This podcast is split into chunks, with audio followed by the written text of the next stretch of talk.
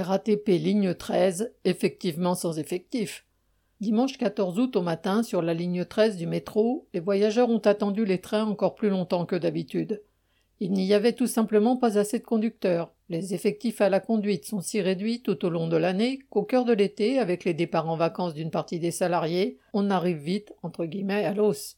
Dimanche, cela s'est traduit par de nombreux services non assurés, NA, c'est-à-dire une fréquence réduite de trains sur la ligne.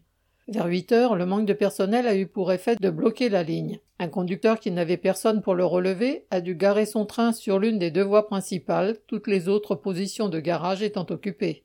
Pour débloquer la situation et continuer à faire rouler les trains entre Carrefour Pleyel et Porte de Paris, la RATP a mis en œuvre une procédure exceptionnelle qui permet de n'utiliser qu'une seule voie pour faire circuler les trains dans les deux sens. Pour cela, elle fait fonctionner des appareils de voie, c'est-à-dire les aiguillages du métro.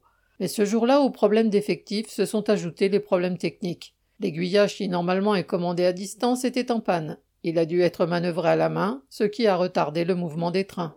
Cette situation ubuesque n'a duré qu'une heure, mais faire circuler des trains sur une seule voie dans les deux sens et en plus manuellement nécessite la plus grande vigilance et peut déboucher sur une catastrophe à la moindre erreur. Au final, le service a été perturbé toute la matinée.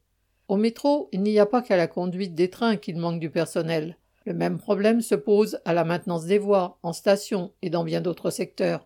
La direction de la RATP tire sur la corde pour accroître la productivité. Elle le fait sur le dos des travailleurs et au détriment des usagers. Correspondant Hello.